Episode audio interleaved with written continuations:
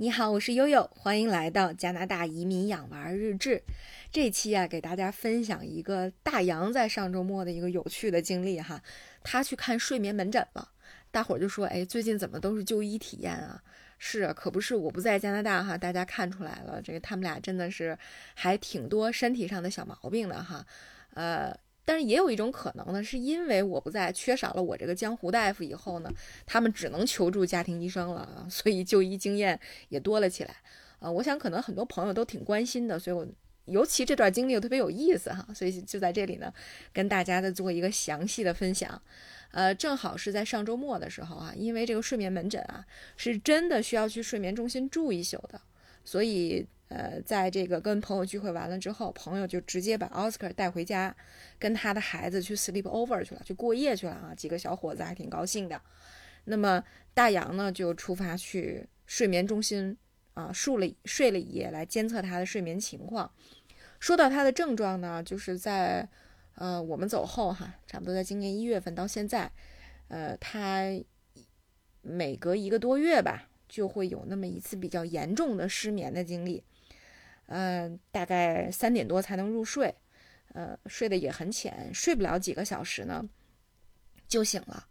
啊，然后那个经过我这个江湖大夫的诊断呢，我觉得主要有三个原因哈，一个原因呢就是他本身的资质比较差，天资比较差哈，就是本身就是神经非常非常敏感的，他的睡眠在以前就很浅啊，他不像悠悠。悠悠可以把睡眠分成若干段啊，因为有了两个孩子以后，慢慢的老母亲嘛就被训练出来了，可以睡一两个小时醒过来，然后再入睡，就是连在一起，能够保证每天有五六个小时我也就够了。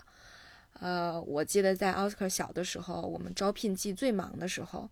呃，悠悠差不多每天合在一起也就能睡三四个钟头啊，也就这么过来了。呃，所以其实你看这个，嗯。就不太过脑子能睡的人哈，和这个思维特别敏捷不好睡的人，确实在四十岁以后就会出现一个睡眠上的分水岭啊。悠悠依然还是没心没肺的睡得还可以哈，但是大洋呢就经常失眠了啊，失眠严重的时候呢还会头疼，所以还挺困扰的。呃，这是第一个。那么第二个呢，就是呃，可能我们回来以后哈，呃。这个对悠悠和小珍珠太思念了啊！这毕竟这生活里面少了俩人吧，这个晚上睡觉的时候总是不踏实哈。特别像有的同志有强迫症的这种，一会儿得想想我这个电没关关没关好呀，燃气关没关好呀，嗯，就睡不着了啊。这是第二个原因。第三个呢，他确实在这个作息上，呃，出现了一定的混乱和难以调整的原因。比方说，孩子回学校上学。那大洋就不得不在每天早晨七点多左右起来给孩子做饭，啊，再加上呢，他晚上通常会工作的很晚。呃，最近不是有一个特别火爆的新闻吗？就是说，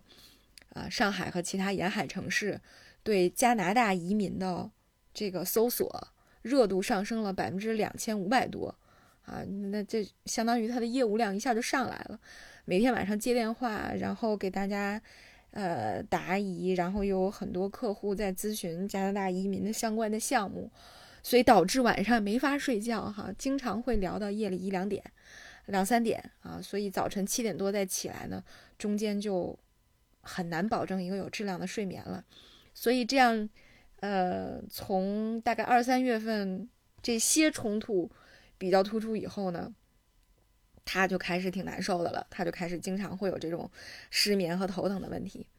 呃，所以呢，他就求助了我们的家庭医生啊。之前跟大家讲过，就是有问题，因为加拿大是分级诊断的，所以你先要找自己的家庭医生。家庭医生呢，就给他开了一个 CT，先做一个，就是差不多第一，呃，这个先做了个 CT，然后呢，就把他推荐到了睡眠中心。那么睡眠中心的。诊就是诊断，或者说给他检查呢，是分成两次的。因为第一次呢，这个睡眠中心的医生呢是加拿大的本地人，呃，大洋担心他的英语不好，所以他们两个在电话问诊的时候，把悠悠也连进去了啊。我作为翻译也跟着一块儿翻了翻。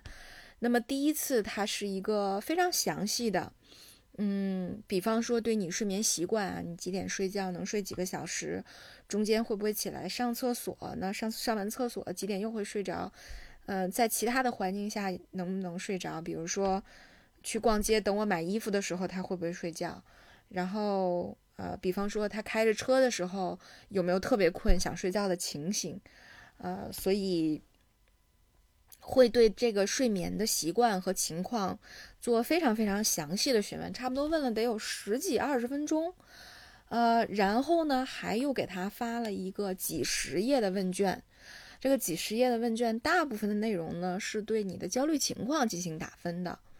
啊，比方说有没有紧张？大洋说怎么能不紧张，是吧？这个股市，啊，已经这样了，怎么能不紧张，对吧？然后除此之外，也还会有一些对睡眠的这种定量的问题啊。所以，呃。在经过了第一次详细的电话问诊和问卷以后呢，呃，医生给他开了一个一个月的，让他服用规律服用一个月褪黑素的这么一个药方哈，一个处置。呃，大杨觉得这个在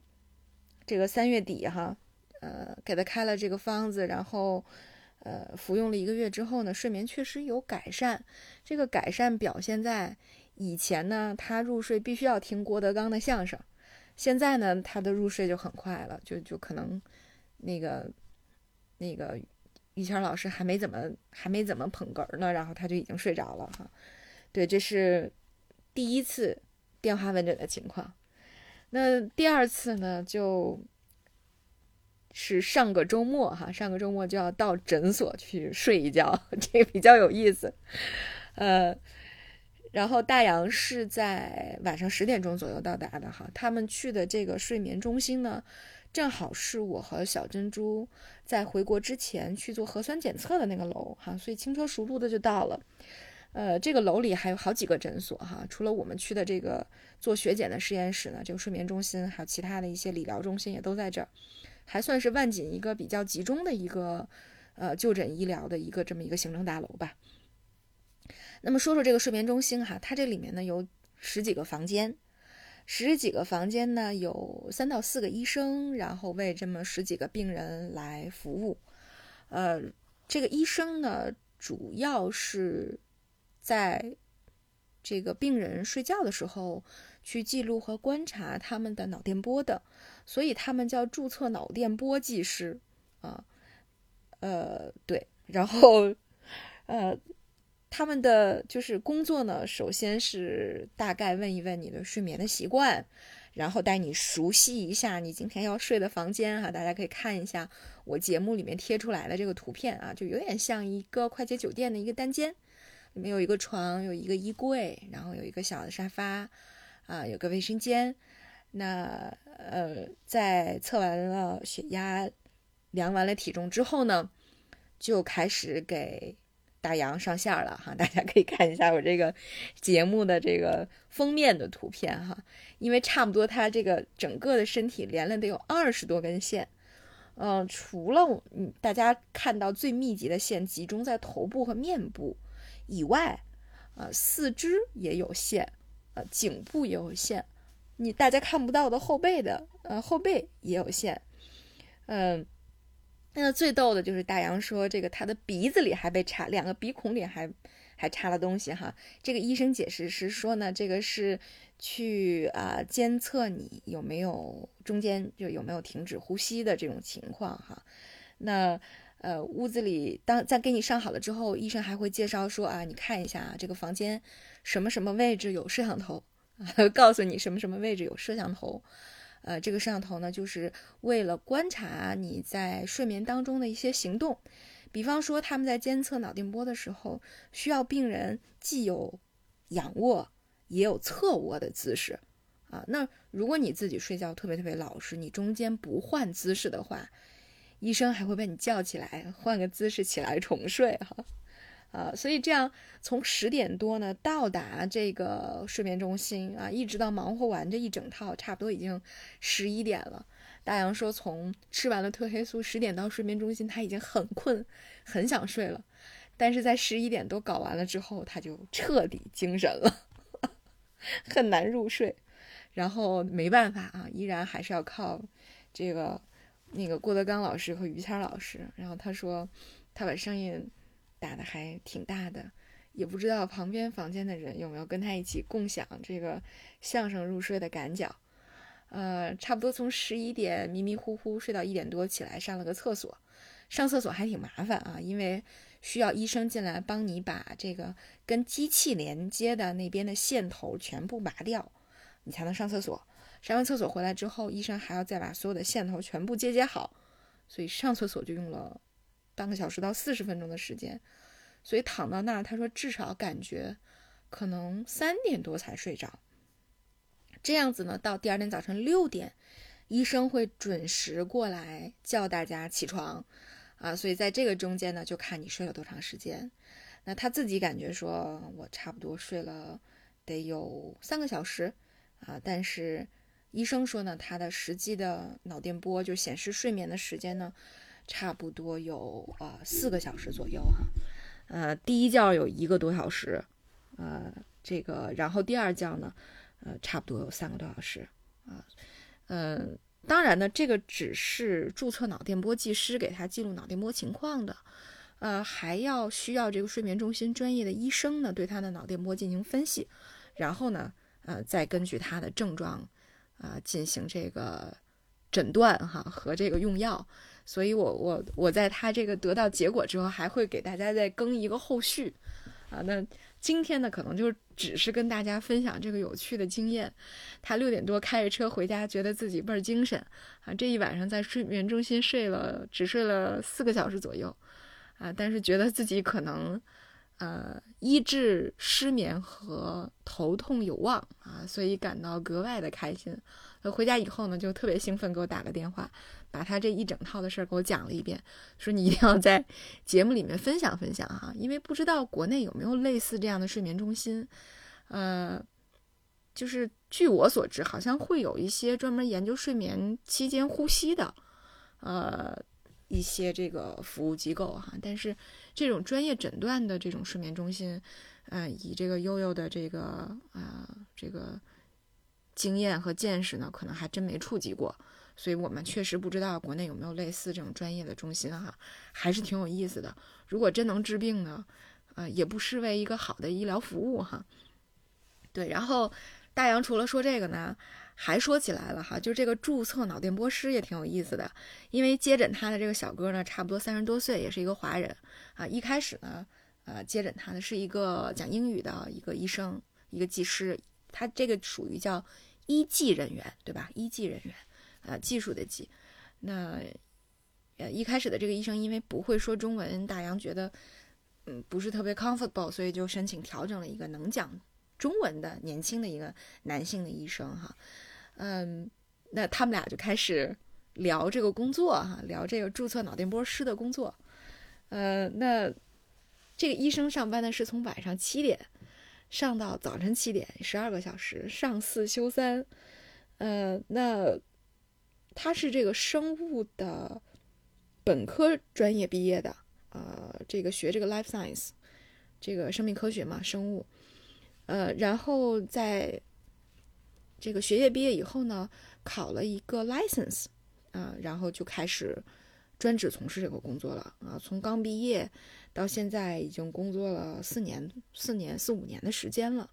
那。也从最初的一个小时挣十七块五的工资，十七点五刀，到现在差不多挣呃一个小时三十刀，其实这就是呃嗯蛮不错的一个薪酬水平了。那么对于这种呃注册脑电波师，他未来的职业规划呢，可能就是慢慢去医院做医生助理，那这样你的工资还能够在上涨，嗯，上涨到百分之四，呃，上涨到三十五到四十五刀一个小时啊。所以他们俩就聊了聊哈，虽然说这个工作本身呢也挺艰苦的哈，因为这个工作时间，然后大洋还问这个男孩说：“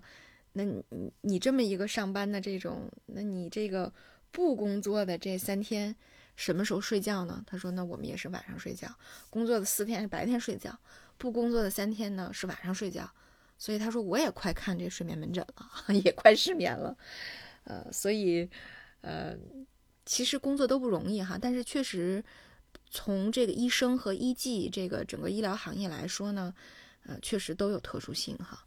呃，悠悠从去年的十二月份到现在，啊，开了一个新的栏目哈。有有的朋友可能知，有的粉丝可能知道哈。呃，就是最近在做医学生的啊求职和职业能力训练提升的一个新的栏目，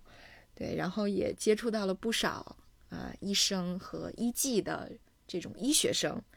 啊，所以特别特别有感触，确实还是挺特殊的。那么从加拿大类似这样的专业来看呢，或者说从新移民来说，其实也有很多不错的医疗岗位哈。像这个说的，就是你如果本科学的是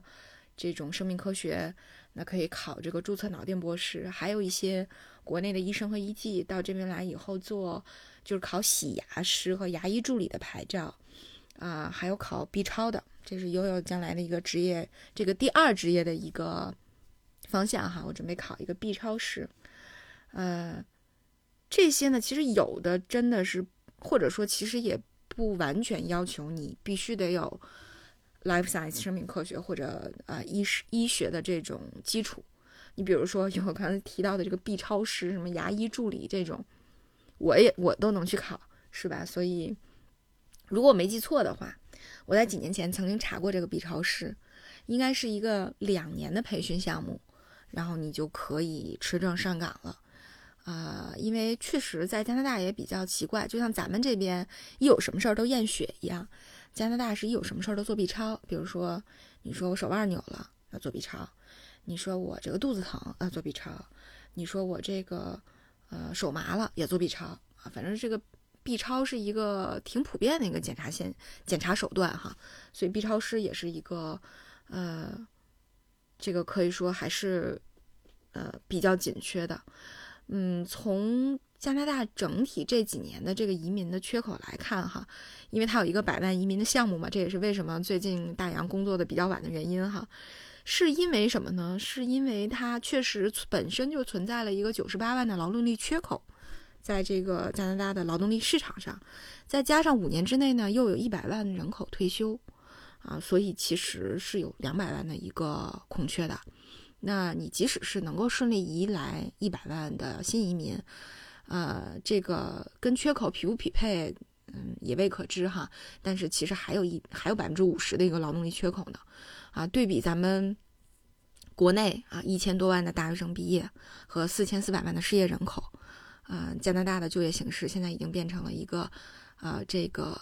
劳动者经济了，就是以劳动者为主的，所以现在其实现在找工作非常好找，啊，呃，也也有很多朋友都都在琢磨说，哎，我到底去学一个什么样的劳动技能啊？要么是再就业，要么是作为自己的第二职业补充一下收入，这都是一个。不错的方式哈，所以其实对于华人来说，以前我们介绍过哈，可能四大经济比较吃香，地产啊、旅游啊、留学啊、移民啊等等等等啊，但是呢，实际上也有很多这样的专业技术岗位，呃，是可能前期对专业的投入会多一些，会困难一点啊，但是实际上大家可以看到它的职业带宽，它的待遇。还是很不错的，啊，所以这也是我想可能也是新移民来到加拿大就业的一个啊比较好的方向吧，哈，啊，特别是对这个专业特别感兴趣的啊，或者是有志从事这方面的这个呃专业技术工作的啊，确实认识一些医生到加拿大以后转型还是挺成功的，啊，其中就有啊比较多的医技，因为其实对于医生啊。来讲，它无论是语言上，还是你以前的工作经历，呃，可能要求的这种，就是大家需要去弥合的这种专业的，呃，这种鸿沟还是稍微宽一点。但是对于医疗技术性的岗位，其实对于我们很多普通人，甚至是对于我们很多普通人，都是可以去尝试的哈，呃。